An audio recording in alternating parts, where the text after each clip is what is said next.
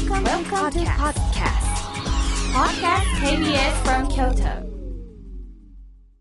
皆さんこんばんは、えーお聴きいただいた曲は横山やすしさんの「なにわの漫才師」まああの楽屋では「なにわの犯罪者やなにわ犯罪者や」って誰が犯罪者やねんって言ってワイワイワイワイ言ってたのを思い出しました1973年だそうです、えーこんばんは吉本の大崎と坪田塾塾長の坪田信孝です。とあ、と、愛大の中村一也先生です。中村一也と申します。先週と今週とお邪魔しております。日本撮りです。73年の頃、僕中学1年生で、中学生か。えー二角師匠が学校に来られて黄色いスーパーカーで講演をなさったのを強く覚えてます。の頃でしたね。あの黄色いねカルマンギアですよああ、そういうんですか。ロールス・ロイスとカルマンギアと思っておられてでそのカルマンギアで多分ご自分で運転して一人で来られましたね。キャーキャー言いましたね。行動にバーンと出てきはって、はい。ちゃんやんまんやんわーって言ってみんなわーってお笑いしたことだけ覚えてます。なんやかんやじゃんやまんやははあロシア民謡がお好きでねへえあ、そうなんですか。あのいつもく僕はあの入社して最初に現場の、まあ、お月のマネージャーをさせてもらったのが笑福亭仁鶴さんででラジオで「大阪オールナイト夜明けまでご一緒に、えーお相手はキキちゃんという女性とうん。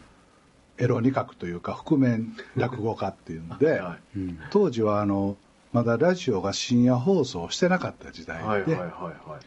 時間放送何もしてないからここやったらさしたるわっていうんでえデビューが28歳かなんかでねあの落語家としては遅かったんですよね、はいうん。で二角さんが出てそのラジオを僕はずっと聞いてて、うん毎週毎週あれ木曜日やったかな大阪オールナイト夜明けまでご一緒の聞いてはがきを出してそのはがきが読まれたらめちゃめちゃ嬉しくってうん。そうです、ね。でなんとなく吉本入ったらいきなり二角さんやったので。へー。え、はがき職人をされてたんですか？うん。あ勝手にね。はい。頼みませんとはい。夜中に、ね。え普通のラジオ番組って、まあ、音楽をいっぱいかけるじゃないではいすか、はいはい。で二角さんの大阪オールナイトはあんまりおしゃべりが多くって、うんうん。音楽なかったので、はいなんていうのかな夜中に一人でずっと聴いてる分にうん。は、はい。人の声が聞きたかったから、うんっていうのもあって、はいうん音楽よりもでずっと聴いてたんですよね、なるほど。へカルルマンギアねそう黄色い車でした当時、安清さん、二角さん、三枝さんの人気が絶頂で、でも僕は毎日行ってた風呂屋に吉本新喜劇のポスターがボーンって貼ってあって、ーはいはい。今月は岡八郎さんか、うん花木京さんかとか、チャンバラトリオ経営がなとかって、うん。毎日過ごしてました。へ関西の子はね、うん。もうみんなアホやからね。うん。もう吉本新喜劇か今日の誰々の漫才は今一番面白いとか、ーはいはいはい。子供になったらあの授業中に岡八郎の真似したりギャグ言うたり。そう、くっさえげつな、やるんです、全員で。え それはどこで知るんですか？ラジオ？テレビ？テレビ。テレビなんです新喜劇はテレビですね。あ、その頃からテレビで新喜劇やってたんですテレビは土曜の午後と日曜の昼間と日曜の午後と京都と梅田と難波の3つの小屋を順々にへ見るっていうのは子供にとっては義務でしたので、供はい、ナンバー花月は、はえー朝日放送さんの新喜劇。いはいはいはいはい。梅田花月は毎日放送さんの新喜劇。で京都花月はもともとのベースの新喜劇を作ったりあとは読売テレビさんうん。の吉本コメディっていうのを作ったりして、その頃はだから三枝さんの後のさんまの駐在さんですけど新喜劇の中継もあったしさんまの駐在さんという新喜劇もあったし、三種の駐在さんっていうのもあったし、はいはい。あそうなんですね。だから新新喜劇もいっぱいバリエーションいっぱいあって、うん。あんなふうにもう一回なりたいですね。アジア中で。そうですね、ううん。ん、あれはよそにはない文化ですからね。確かに。ユヌスさん、あのノーベル平和賞を取られたユヌスさんお呼びした時に新喜劇見せましたもんね。なんかミニ新喜劇を。すごく喜んではったえどううん。あユヌスさんも、はい。昔はちょっとコメディアンもしてたんですとか言ってほんまかいなうん そうなんです。本当本当エンターテインメントがだから大好きではで吉本とユヌス吉本ソーシャルアクションという会社を作るのも、い。はい。エンターテインメントの会社と、はい。まあ、そのソーシャルビジネスをはい実はやりたかったんだっていうんで、うーんうん。でそんなに10年も前から、はい地方に芸人さんをが住んで、そんなプロジェクトをやってるっていうのは世の中にないって言ってもう即答で会社作りましょうって言ったら、はいって言ってもらったんですよへえ。それがあのユニス吉本ソーシャルアクションなんですね。そうへえ。で、元コメディアン、グラミン銀行の総裁ので前にコメディアンをされてた。だからそう考えたら はい。先週の話じゃないけど、はいの又吉君や西野君やないけども、ねいっぱいいろんなみみんないろんな才能あって、うんうんうん。まあ起業するというか、はいはいはい。ことを起こすっていうのを、はい。世間に影響力を与えるというか、うん。みたいなことってもっと違う形でもいろいろチャレンジできますよね。どん。どん増えそうですよね。ユヌスさんの本なんか見ても、まあ、起業と言ったって、うん。こうヤギを買ってきて、はいはいはい。えー乳搾るとか、五台敷いてなんか売り始めるとかっていうようなことなんだよってことが書いてあって、うんあそうだよなと、僕らちょっとこう、身構えすぎてるのかもしれないなと思いましたけどね、もっと身の回りの身の丈にあったことってみんなできるんちゃうかなと。うん。一丁さん、この間僕はあの京都の丹後半島の網野っていうところね、うん山正っていう会社の山崎さんって人からメールもらって、は僕も35年ぐらいそこ通ったり付き合ったりしてるんですけど、うん。あの山崎さんのお父さんの時代から京丹後市長の中山市長とい、はい、中村一也先生や大崎さんの話でえらい盛り上がりましたみたいなどうぞよろしくみたいな、はいはい、るんですか？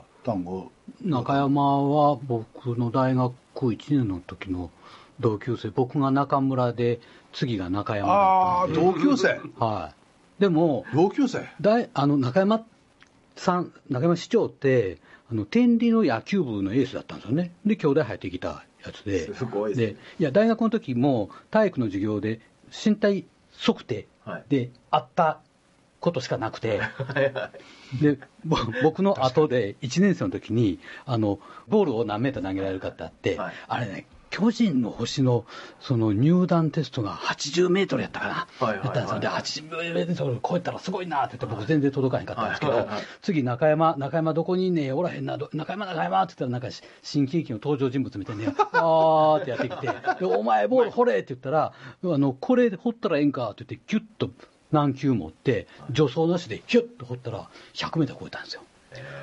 変なやつおるーって強く思う。そしたらもう何年も経った後で、あの僕官僚になって、で、霞が関にいたら、中山と会ったんですよ。で、お互いに、お前何してんねんみたいな話になって、なんか試験受けて通った言うて、で、その後、京丹後市長ですね。すごいなそそうなんで、なんかこう、うんと地域おこしをしたいって言ってるんで、IU とこう提携をして、一緒にやりましょうと、その京丹後と東京のキャンパスつないで一緒にこう教育するとか、一緒に町おこしプロジェクトをやるとか、そんなんができたらええね言って、あ。や吉本の吉本の BS にも載せてもらったらええねんっていう話を。あ話してます。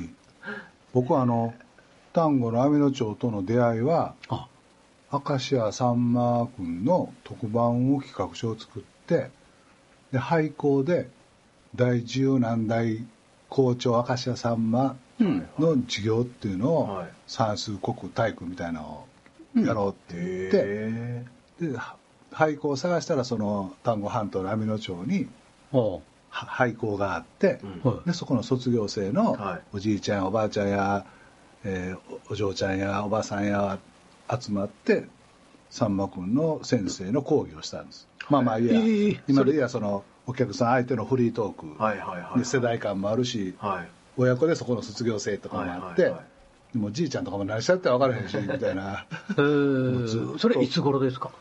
もう35あ、そうですか。年ぐらい前かな。もうちょっと前かな。要するに村おこしをしようと思ってうん。そんなんしてたんですよ。あ、そうですか。その頃にその網野町の観光協会の会長が山政の山崎さんという方ででいろいろお世話になってでそもう今はもうその息子さんの代になってうん。で毎年日本海に遊びに行ったりしててあ、そうですか。だからまあここ何年かはちょっとご無沙汰してましたけれども網野町でその村子をしてそれから丹後半島やったんで丹後で丹後とかわけわからないなんかイベントしたりね。昔あのベタなサンマことしましたがねデビューしてめっちゃ売れた時にあのサンマでサンバとかまあまあ大阪そんなノリはね。あ。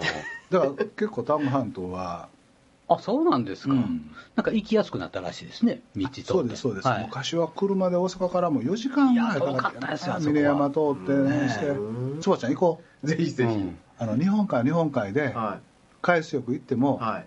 ザ日本の昭和の海水浴みたいな感じでへいい感じがしたんよはいはい。であのいいねカニも美味しいしね冬はカニなるほど。タイザガニなるああの人間又吉君の人間っての反対の間の人って書いて、はいはいタイザって呼んであでそこになんかプランクトンかなんかいっぱいいてて、はいはああ。でそこのカニだけは特に美味しいい。えー。夏と冬両方来いって言われてるんであー行きますけど、うん、で僕もついてい。くわお願いします、はい、なんかだからこううまいこと提携とかできたら調印式もせなあかんなみたいにこの間ついこの間盛り上がってたんですけど。ああそうですか。なんかそういう種があちこちありますよねやっぱり日いっぱいありますい本は。っぱいありますいっぱいあります、この間も田崎健太さんというライター編集者の人が今のあれしてるんですかってえ鳥取大学病院のなんかで雑誌作ってます。であ本屋さんしたいんですみたいな話で、はいはいはい。じゃあ俺も鳥取行くわみたいなまあいい加減なことで 鳥取も鳥取もちょっと行きましょうか。ああそうですね。ついでに行ってって言いますよね。二人とも忙しいからなね。いや暇なんですよ。まあでもゼロ泊3日の日もあるからそれやめてくださいよ。そう。僕はもうほんで騙され本人本人来ないってはい。いう。ねいや俺行くよ先週も話しましたけどね。あの行こう行こうって。行く言って。わかよりましたって俺は行かへんねみたいな。でもそんな昔からそういう住みます芸人の元みたいなのやってたんですね。ねあ思いつき違そうれんや。がとりあえずさんま君で特番の企画書書いたら、うん。さんま君の名前で枠取れるやろと。言って、はい。で当時大阪で萩原良樹っていう放送作家と「萩さん企画書どない書いたらええんって表紙に企画書って書いてな」もちろん書いてるよって言ってへー。って言って。作って「で萩さんこれどないしたらええ？どっか持っていこう」はい。一番偉い人とか持っていこう。はいはい。そりゃそうや。って言って当時大阪の朝日放送の、はい。うん。えー太田さんという編成局長のところに、はいはいはい。まだ入社さんに目がるに、はい。それもなんか当日雨が降ってて、はい傘はも持たんとなんかもうびっしょびしょになって、はい。アポアポ取ったんやのかな訪ねて行って、はい。で実はこんな番組の企画書を書いたんですけどもよろしくお願いしますと、はい。二人でびっしょびしょなズボンもびっしょびしょになって右に行って分かったと。はい。これはあのちゃんと担当の者に渡します、はでできるように頑張りましょう。はい。ですが二度と私のところに来てはダメですよって言いはった えその時のとりあえず世の中で一番偉い人朝日放送の編成局長 なんか可愛らしいですよね、そのね。その時に作ったやつがその企画書だった、えへーで、そこでその編成局長に直接行ったんですよね。でその時の企画書は その網野町のやつの手前で、はい。大阪芸術大学のうん女子寮があるとはい。でまあその当時田んぼばっかしだったんで、はい。田んぼに穴掘ってはい。露天風呂作ろうと。でそこでさんまや村上庄司や当時の野沢直子やジミーちゃんやとお風呂入ってたら、はい女子大生も入ってくんちゃうかみたいな。なんでや。ほんまにそれぐらいの企画書でまあまあそれはそれでやって大失敗して。あやったんですか？実現したんですか？やった。すごい。あの結構手直しされて怒られながらやけど、はいはいで網野町をやって。はい。はい。でその後そのまた返す方なんで今度は大分県の野津町、はい。キッチョムさんの、はい。はい。そこで村の人たちと一緒に作る吉本新喜劇。はい。うん。野津町のキッチョムさんを主役にしたうん。で町長さんも出るしおかみさんも出るしなんとかも出るっていうその共同で一緒にものを作ってで子供たちがその地元のおじいちゃんとかにおばあちゃんに昔のお話を聞いてでそれをメモしてでそのメモしたのをいっぱい集めて吉本新喜劇の作家の人に報告をしてでそうかそうかって聞きながら本を作ってうん。ちょうどあの1970年後半ぐらいに大分県の平松市長さんがはい。一村一品運動、えーやりましたね。でその後の一村一文化運動みたいなうん。ことがあったので、まあ、その影響もあったのか、うん。なんか知らんかったかな、なんか当時はなんかそんな空気もあって、えー。地方がなんかやろうみたいな、なんかなんかね、ああ。なんかそんなそれもでもね、ワークショップですよね。ああそうそう、で楽しかった。へえいやだからもうその頃からされてるってことですよね。そうですかやるとね、はそれこそ雨の町の人、えーおじさんとかおばさんとか、今でもなんか物送ってくれたり、あそうなんですか？あ、そうでしたか？大分県の知りませんでした。吉兆さんは野津町は野津町でその後あの野津町のあの職員さんを吉本に1年間あの研修いはいはいはい。できたりとか。お偉いですね。でその子もまた何年か前に俺別府行った時に会ったんよ。はいはいはい。めっちゃ忘れちゃった、へー。まあその訪ねてくれて、はい。もうもちろん立派なおじさんっていうかもなんてい。うんだけど、へそんなんがあって。であそれこそあの町長さんを悪代官の役にしてな、ー 出てきたらすぐに切られんね 子供が持ってる大根かなんかの刀で。うん「悪代官だ征伐してやるやあやられた」みたいな。あ偉いですね。後ろにカラスのお面から頭につけてね、はい。子供が後ろをカーカーカーって走ったりして。へで奥さん方があのおにぎりとか炊き出しをしてくれて、うんで電気屋の親父が照明係やってくれてでトラック乗って今週の日曜日キッチョム新喜劇始まるよっていうのをトラックで町内回って、うんうんうんいやすごいすっごく楽しかったんですよえ。なるほど、なるほど。もともとのすいます芸人のそのあれはそうですね。だから、すみます芸人が今やってるようなことを、それから同時に吉本が教育事業でやろうとしているようなワークショップとかと、うん全部つながってますね。一茶さんに相談がちょっとあってね、はい。先々週にあのほらゲストで来ていただいた清水さん PPP、はいはいはいはい。社会なんだっけ、なんと公民連携の教科書、はいはい。町おこしとかなさってる、うん。で今度一緒に沖縄に行ってはい。沖縄の大宜味村の俳句を見てもらったり、宮古島の俳句を見てもらったりして、はい。なんか一緒に事業化できるのを考えてくださいっていうのをお願いしにして一緒に行くんですけどでそうこう考えてて、はい。まあ去年のいろんな騒動もあってうん。社内独立みたいなのをして、まあ、今の本業のところは岡本 CEO 以下みんなやってくれてるんで、それを邪魔してもいかんしかといってまあ給料もらってるから仕事もせなあかんし はい。と思って、はい一個あの大崎工業をね大崎工業。でで、まあ、大崎工業っていうとまたいかめしいしまた阪神やって言われるんで大崎っていう名前も工業も作らないんですけど、はい。あ。世界一ゆるいエージェント。世界一ゆるいエージェント。あ。はい。世界ゆるはい。世界世界ゆる。世界ワンさんに怒られるかな愛大愛優みたいな、はいはい。世界ゆる、はい。世界ゆる世界ゆるエージェント、はい。は契約書なし。はい最初から取り分なし、はい。でいろんなジャンルのはい。人たち、うん。まあまあ大雑把には自称クリエイタはいはいはいい。はーをいっぱい集める、はい。契約書もないし、はい。世界ゆるエージェントに所属してますって、はいいはいはい。ろんな人に言ってもらう、でもちろん坪ちゃんにもイチャさんにも入ってもらって、はい。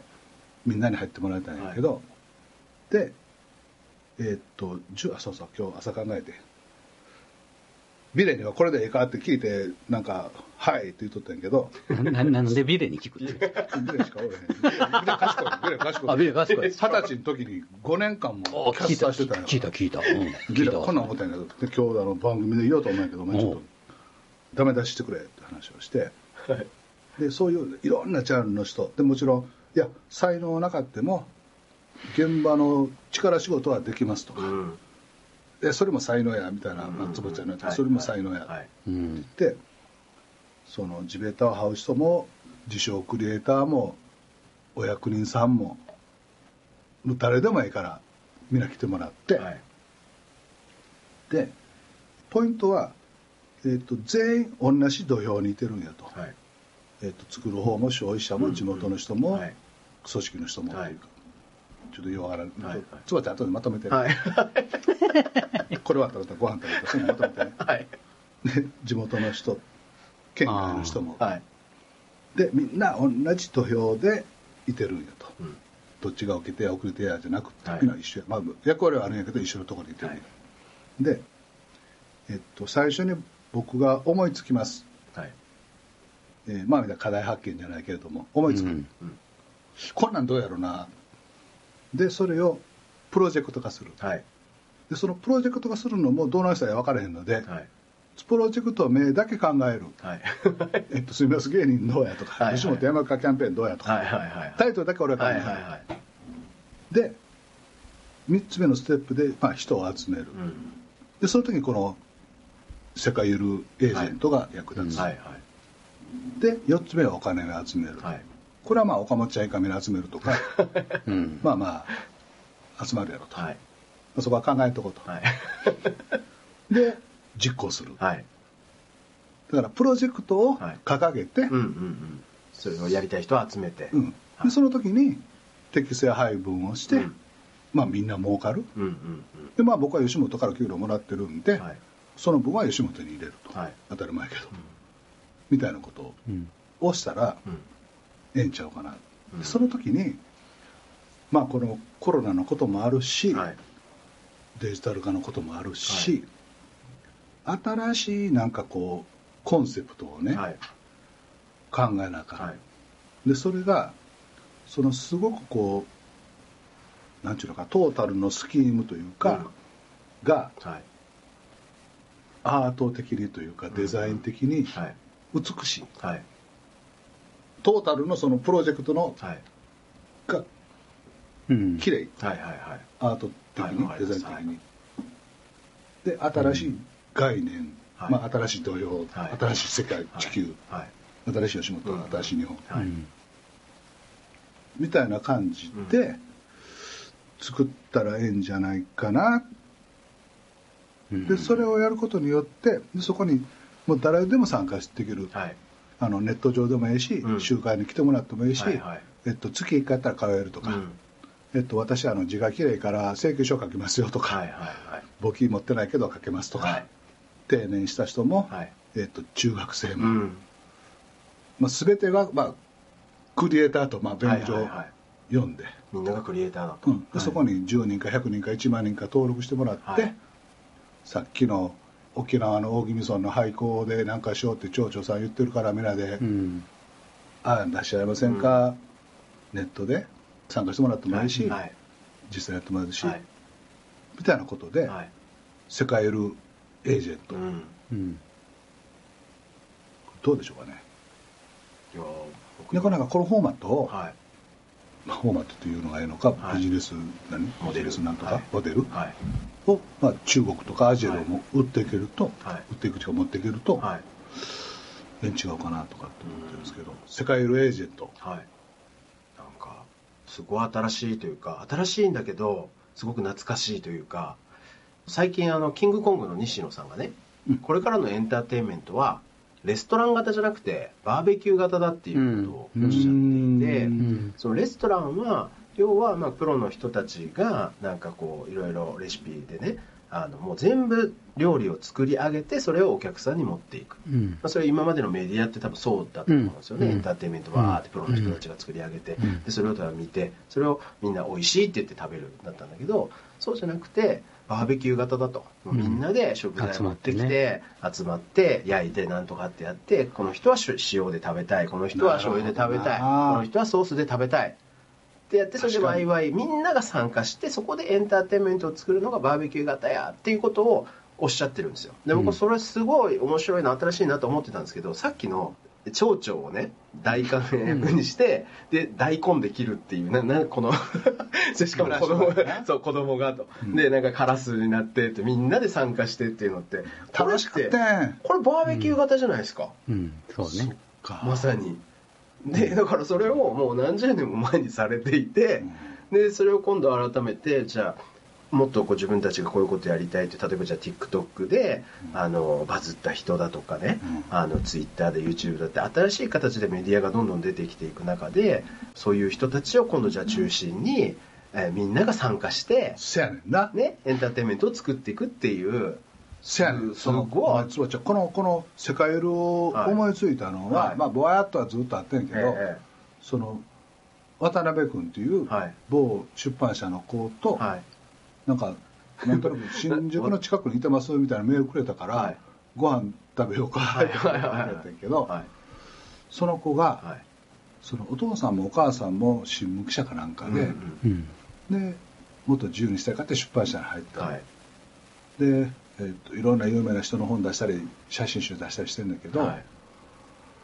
なんせいろんな人に会えるからっていうんで出版社に入って、うん。今でも一日に何人もの人に会ってる、うんうん。でそのバズってる最近バズってる人たちにはいはいも全部会うんだって、でまあ今コロナの時なのではい。直接会いに行かへんかってもそのウェブ会議うんうん。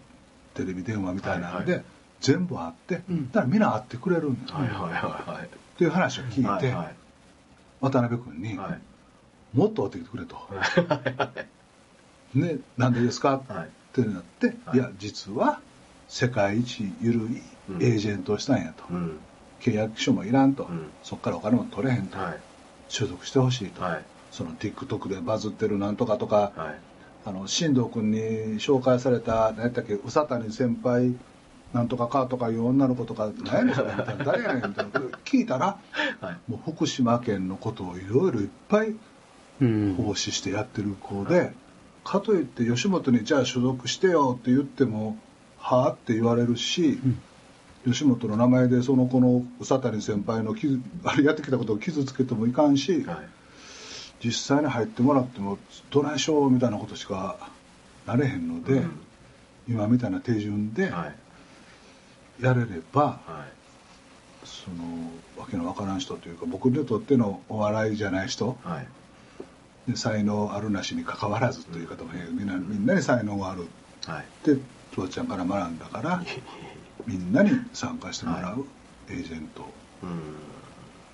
あの、吉本がずっとやってきたことの、大崎さんがおっしゃったのは進化系だと思います。うん。僕も素直にそっちの方向に行くんじゃないかなと思っていて、世間からはね、なんかこう、軍隊式のガツッと掟で縛られた組織のように見られてるけど、実は全然そんなことはなくて、6000人のいろんな才能を持ったやつがふにゃーっと集まって、ものを作ってるっていう、こう本当に NPO みたいなところだと思うんですけど、それがお笑いだけじゃなくて、いろんな才能ある人もっといるよねっていうのが見えてきて、じゃあそれをつないでいくにはどうしたらいいかっていうのは次のテーマだなと僕も思うんですけど、まあ、緩くないと、それはつなぐことができない。あの、ゆるキャラのゆるって、多分、いい英語がないんですよね。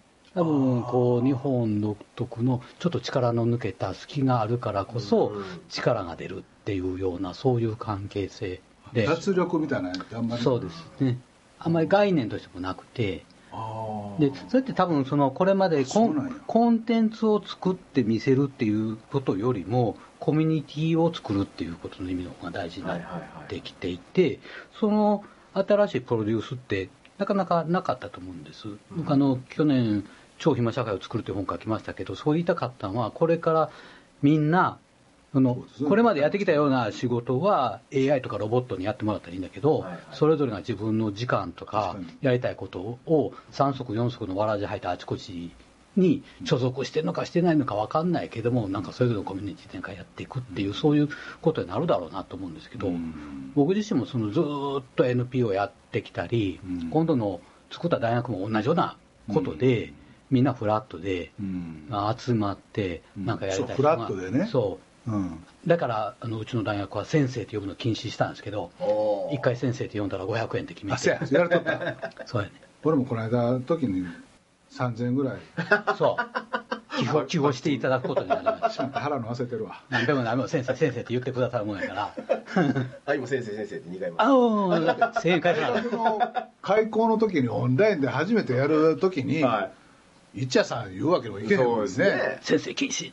500円って言ってうん。やり始めた。だけど、それやりたいのはまあそういう、そういうことなんですね。はいはい。こう、フラットで、そう壁の。そうでねこれをこう思いついて今日お二人に聞いて、はい。後々坪ちゃんにちゃんときれいに整理してもらった やつにしようと思うんやけど、い。うん。でいろいろ思ってるとそのそうやあの人どうしてるかとかうん。みたいなのもつながってきて、はい。あのオープンの曲で横山やすしさん、えー横山やすし西川きよしの横山やすしさんの「俺はなにわの犯罪師」じゃあ漫漫才才師師。をやってあそういや息子の和也どうしてんのかなと思って。で和也がたあのこう頼りにしてた元吉本の社員の女性がいてて前田さんっていう人なんやけど、うん。でその人に連絡取って「和也最近どうしてんやったっけ?」って言ったら「うん、私は最近この何年か知らないけど中国で役者の仕事したりして頑張ってるよ」ってなってへ「ああ」とかでその中山師匠の山崎さんから電話があって「あそういや網野町の人たちみんなどうしてんのかなあじゃあ大分県の野津町がーは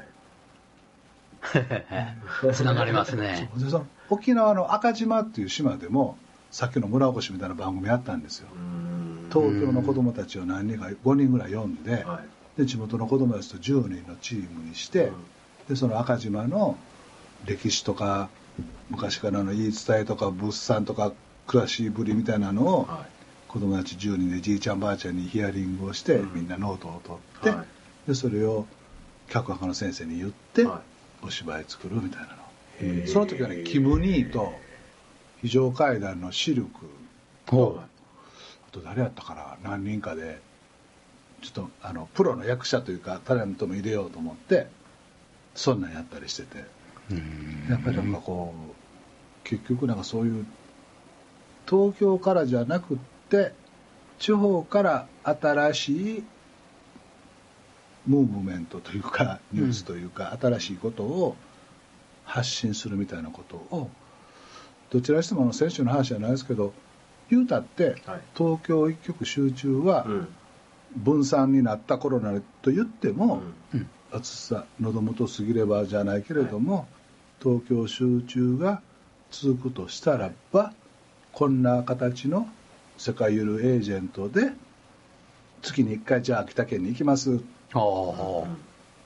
経済産業省のお役人さんで、うん。僕のふるさとは秋田県で実家も母親もいてるんですでも今経済省のこの仕事をしてて、うん。えーっと朝から晩まですごく忙しいんだけど月に1回ならなんとか行けます、とかいう人も参加してもらってみたいな世界ゆるエージェントどこ行っても美味しいもんありますしね、日本は。ね、こんな国もないですよ。又吉君といい西野君といいまだまだいっぱいいてるんやけどみんな賢いね なんでこんな賢くなったんやろね昔はアホやったんですか？いやそれは又吉君にしたってよう知らんしちゃうってことなんか知らんけどサッカーも一生懸命やってたしああ、そうですね。で漫才も面白くって、うん舞台も大事にしてて、本も書いてまたそんなエッジの効いたやし、西野君にしたってどこでそんなこと思うんだろうね。まさか銭湯のサウナちゃうやろしもうみんな真面目ですよね。うん。うん。努力家ですよ。こういいそういい、いい意味でのなんかストイックさがあるなと思って。アーティストでクリエイターやなと思いますけど。なんか僕みたいなサラリーマンじゃないそんなところに就職せんと自分の腕体一つでやろうっていうまあその決意のところへんからなんか見る世界違うのかな。そうなんですよね。腹くくってる感じしますもん。ね。出てくる人は。そいつらの加点というかね、いまあや勝ち負けはないんやけど。だってもし自分の子供が芸人になろうと思うっていうふうに言われた時、うん。自分はどうする？どういう反応になるんだろうなって多分想像するんですよね。うん。いやいやなんかいや明らかに厳しい世界じゃないですか。そうだ。あのもう弱肉強食もいいとこだしじゃあ一回それが爆発したところでうんそれがずーっと続くとは限らない。一瞬よかってもね。そう。でそれをずっと続けれるのかって言ったらいやもう本当ある意味狂気の世界というか。そうですね、狂気の世界ですよね。うん。厳しい道進むなと思いますもん。そうなんですよね。だからそれをずっとやってこようとしてきてる人たちって多分全員がものすごい能力を持ってるだろうし。尊敬しますよ。ね本当にまあ乗ってへんん持ってへんやつもいてるけどね。僕、小学校がね、はい。あの、修学院小学校という京都市立の名門修学院小学校なんですけど、はいはいはい。僕の十数年後にチュートリアルの二人が出たんですよ。だからこの頃は同じ。そう。ずっと。賢いんやお二人とも同じ小学校で、同じ幼稚園から来てて、だから僕、あの出身の小学校のことをそれまで話すの嫌だったんですけど、あの二人が m 1完全優勝してから、もう名門修学院小学校です。よ、ありがたいっすよ、スーパースター出たみたいな。その一谷先生の京都の思い出ちょっともうちょっとなんかえ？教えてくださいよ京都の思い出ですか、うん。あのだから KBS に出るの初めてやりましたけど、昔、1回だけちょろっと映ったことがあって、出てるじゃないですか。いや、それがね、あの高校野球1年生の時ね、はいはい地方大会ですよ、はいはい。甲子園を目指すええ。1回戦が、えーっと18対0の7回コールド負けだったんですよ。で7回コールドなんですけど、非盗塁数27、27回盗塁をされた 日本記録、かっこ7回コールドなので参考記録ってなってる、記録を打ち立てたチームの僕は補欠だったんですよ。こ甲子園はして試合出られなくて。だけど、相手のサインを盗む才能は抜群にあったので、一塁コーチに出てですね、でキャッチャーのこうサインずーっと見て、次カーブ来るねとかそんなんやってた時の、そう、中継を KBS がしてたんで、ち可ょろっと愛らしい、ブラック一ちょろっと映ったかどうかなんですよ。ななんで急に過去のサイン盗みの罪を 白状してる？悪いと思ってなかった。悪いと思わへんもん。それで KBS さんに初めて出たと多分。いや、映もう見切れてたかもしれない。映ったかどうかも。一塁コーチ、一塁コーチで。必死でキャッチャーを見てるそう。持ち場は持ち場でねやることになるから。にもかかわらず27回盗塁されるっていう。そうなんです。いや、普通ね、それそれダメじゃないですか。で新新聞とかだと、そうやったら、あの盗塁数27って相手のチームの名前書くじゃないですか。はい。非盗塁数27って こっちの名前書く。なんでやねんみたいな。いや、辛かったな、いやいや話。いやいや面白いな。それが京都の思い出京都はだから、スタンフォードのなんか京都の思い出はなんですか？スタンフォード研究所の。スタンフォードの研究所は、まあ、だからさっきから話のあるようなそういう場を作っていろんな研究者とか、ビジネスやってる人たちとそういうプロジェクトを起こしましょうって言って、京都だから漫画アニメゲームかなってポップカルチャーのイベントを作りましょうみたいなことをやってでスタンフォード大学がそれのなんていうのかね指標みたいなの作れっていう G GDP に変わる GD ポップパワー PP みたいなのを作れって言われてやっててうまくいかなくて失敗して終わったとかそんなんばっかりでした。うだからでも01をもう山ほどやってこられてるんですね。まあなんかそういう面白いことしかしなかったんですけどだから京都でいうとそそれをやった後に吉本の関わりができて京都国際映画祭を今させていただいてますんで。実行委員長。あそうですよね。実行委員長。から映画もアートもその他も全部っていうのはキャッチフレーズで、映画のイベントでありながらアートのイベントでその他テクノロジーやら何やら全部こう合わせたようなものを街中使ってやりましょう。それもコンセプトをさっき大崎さんおっしゃったのと全く同じ。参加型。うん。芸人も映画の人も企業の人も、それから KBS さんも、はい。みんな混じってみんなで作るフラトニーっていうコンセプトで、へ次7回目ですからね。もっともっと盛り上げていきたいんですけど、ー次のやつはなんかオンラインかなんかでされるんですか？そうそう。あの、まあ、コロナのこともあるし、はい俺が沖縄との映画祭でお金使いすぎてで コロナのことでまた赤字になって、もう沖縄映画祭もできへんわと思っててはい「このちゃんはい。オンライン映画祭ってはい。みんなに言うてお金沖縄の映画祭でやれ6億か7億赤字なん5億ぐらいは減るんちゃう？京都も1億6000万か8000万やけど、はい3000万ぐらいでできるやろオンラインオンライン言うたら 結構具体的な金額がねおばあちゃんそこはさすがにあの CEO やから、はいはいはあ大崎もやっとちょっとお金のことに頭が回るようになったんやなと思って分かりましたすぐ言います うん、そうやんな。そんなきっぱり言うか、みたいな。だからすぐや、すぐやります。だから、オンラインにして。ただ、あの、ずっと西本願さんでやらさせてもらってるんで、はいはいうんあそこは頑張って、ちょっとそこだけ残してくれるか。うんそうなんですよね。沖縄国際通りのあのレッドカーペットだけはうんうん残してくれるかと。はいあとはもう全部オンラインか、もうやめてもええわ、みたいな やめてもいいんか。ぐらいの勢いで、岡本ちゃんに。京都でしかできないことがありますからね。あそうですね。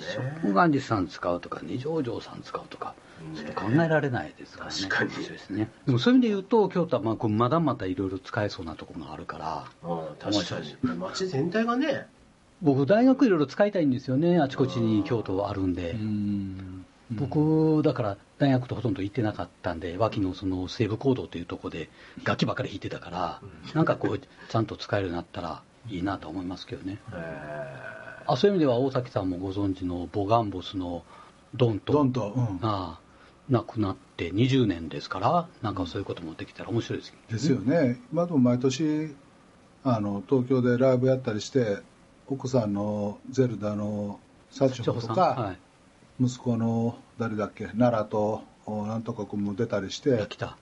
うんラキタとうん。やってるんですよね、ああ。ラキタはねかっこいいしなんかファッション誌も乗ってたしギターもうまいしおー。奈良は太鼓ドラムやってるのかな。そうですか。やっぱり。みんななんかそんな影響を受けてね、ーうん。で昔のお父さんのモガンボスやローザ・ルクセンブルクの曲とかやってるん違うかな。僕がだからいた頃って、うん。まあ、少年ナイフと一緒にやってて、はいで2年下にドーンとが入ってきて、はい。2年上がキーボードのドクター・キョンっていう人なんですけど、はい。周りそんなやつらばっかりなわけですよ、はい。でいつもか床に寝転がってパパパパラッパ振ってる兄ちゃんみたいにいて、はいある日あのいなくなったなどうしたはんねやろうと思ったらしばらくしたらテレビ出てきて、はい近藤敏則さんとかですねそんなばかりだったんででそんなんでも食えないんだから、とてもじゃないけど音楽なんかで食えへんわと思って僕は諦めて官僚になったんですけど後で考えたら全員プロになってるから。おややってても ちょっとね。ね。いやー。え一一時期変な感じでしたね。じゃあミュージシャンになろうと思ってなんかその辺で飯食えたらなと思ってやってます動画ありますよ。あそうなんですか？当時の、当時はね最近の。最近ウクレレ買いましたね。あの母音はって言って僕あの月亭っていう名字欲しいなと思って ちょっといろいろ鍛えて。いやで僕あの IU あの名古屋先生が学長されてる。あ先生言うた。あごめんなさい。あ言うた。はい。えっと500円えっと、情情報系イノベーション専門職大学の。言えた。あの説明会にあの僕も参加させていただいたんですよ。夏野さんと。そうそう。ドワンゴの夏野さん。夏野さんとかと。あのでもう生徒さんとか親御さんとかバーって並んでる前であの一年先生が学長ですって言ってギター持ってギター漫談で説明会を始めるっていうことされてて。最近あれやめてくれって言われてるんですよね。でしょうね。保護者が保護者が弾いてますそれはそうや聞くな。いやめちゃくちゃ面白いんですけどね。僕は。普通になってくださいってでもさ普通にそうなったらそのもう夏野さんともそのマンツーマンで喋ったことないけど、はなんか講演聞いたことがあって、はいはいはいまああの軽妙な落語家の感じやもんね。あー。夏野さんよう喋れますわね。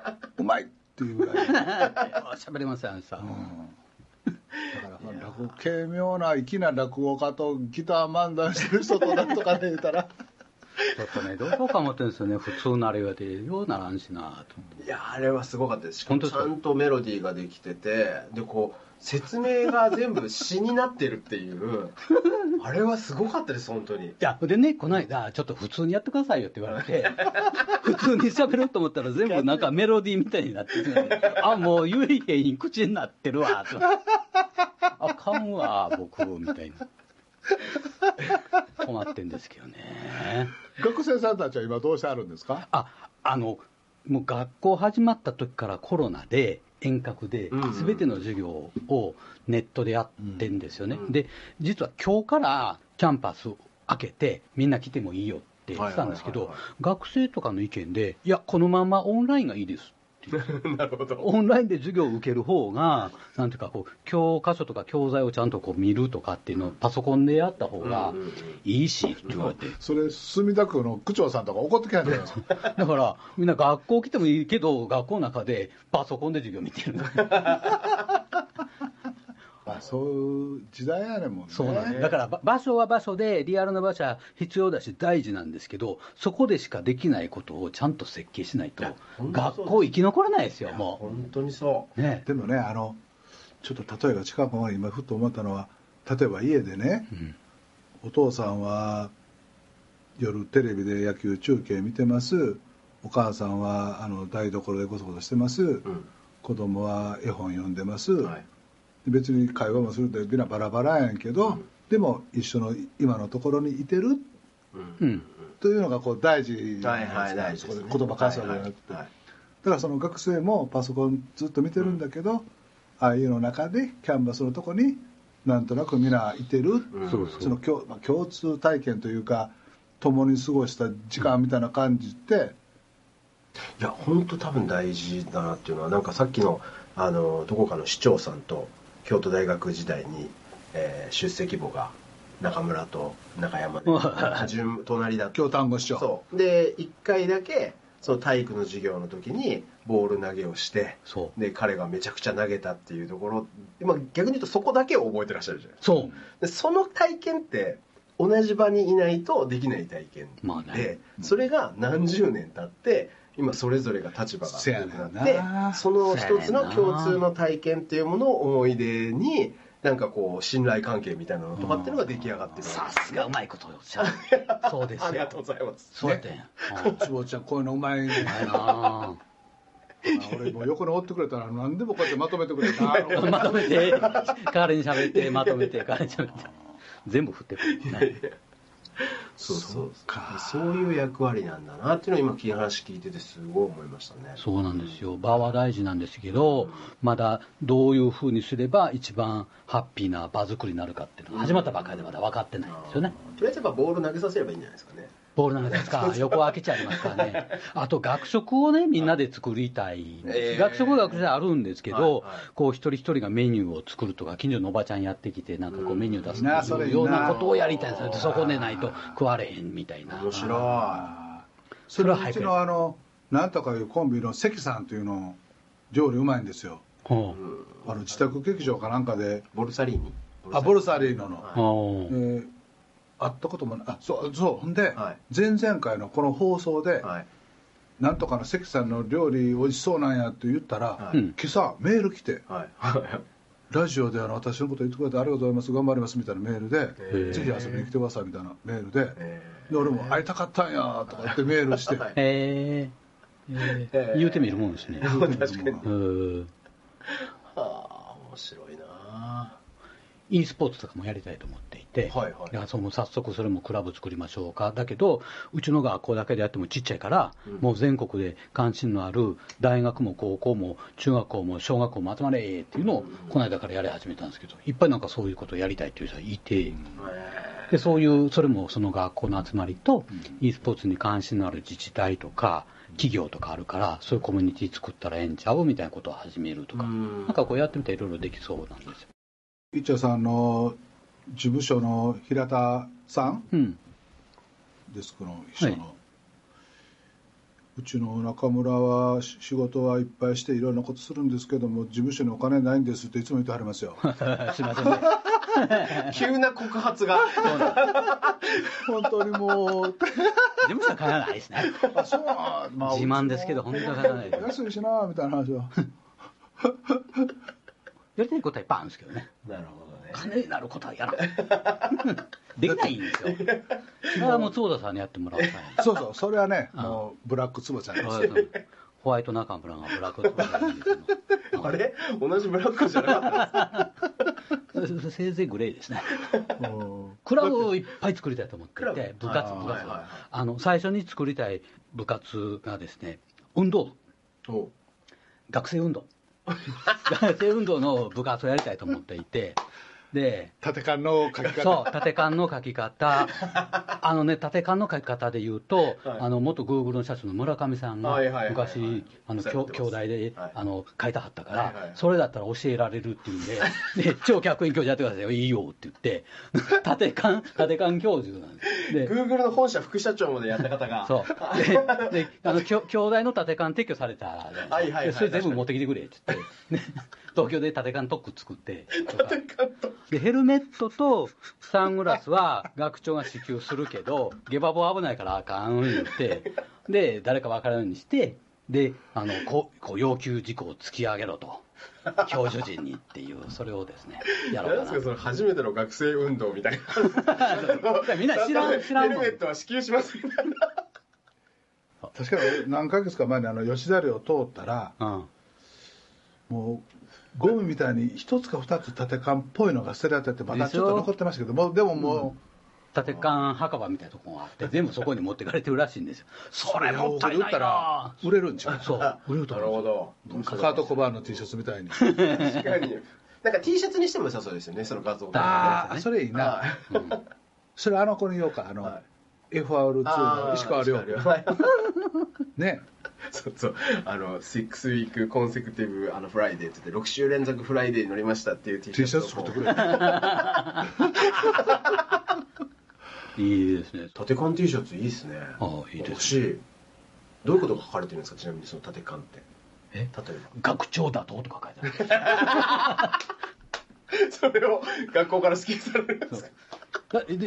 ちょっと前まで兄弟の正門っていうか、あの学長だとっていうの立てがずっとありましたからね、すごいな、慶応絶対これないわーと思って、ほんでやっぱりね、堪忍袋の音が切れたのが 全部撤去だなって、あもったいない、もったいない。学長打倒してどうするつもりなんですかね。後のことは考えない。立てか立てかん立てたらもうそれでいいっていう、好きですね。まあ、そういうのは京都は独特なとこですよね。そう、独特です面。白いな京都にしかできない。京都のことをいろんなことを知ってる人にちょっとまたゲストで来てもらって喋ってもらったらいいですよね。はい、そうだと思います。ね、都はあったとか、差が上がる下がるがどうやとか、京都のこといろいろ。京都にしかないものがいっぱいありますからね。ね、それでまた聞いてくれてる若い人たちが京都に興味持って、あもう時間や、えー、梅祭りの北山杉で聞きながら今日はお別れをしたいと思います。えっと、私は吉本の大崎で、えー坪田塾の坪田信孝と IU の中村一也でした。おやすみなさい。おやすみなさい朝までするぞ。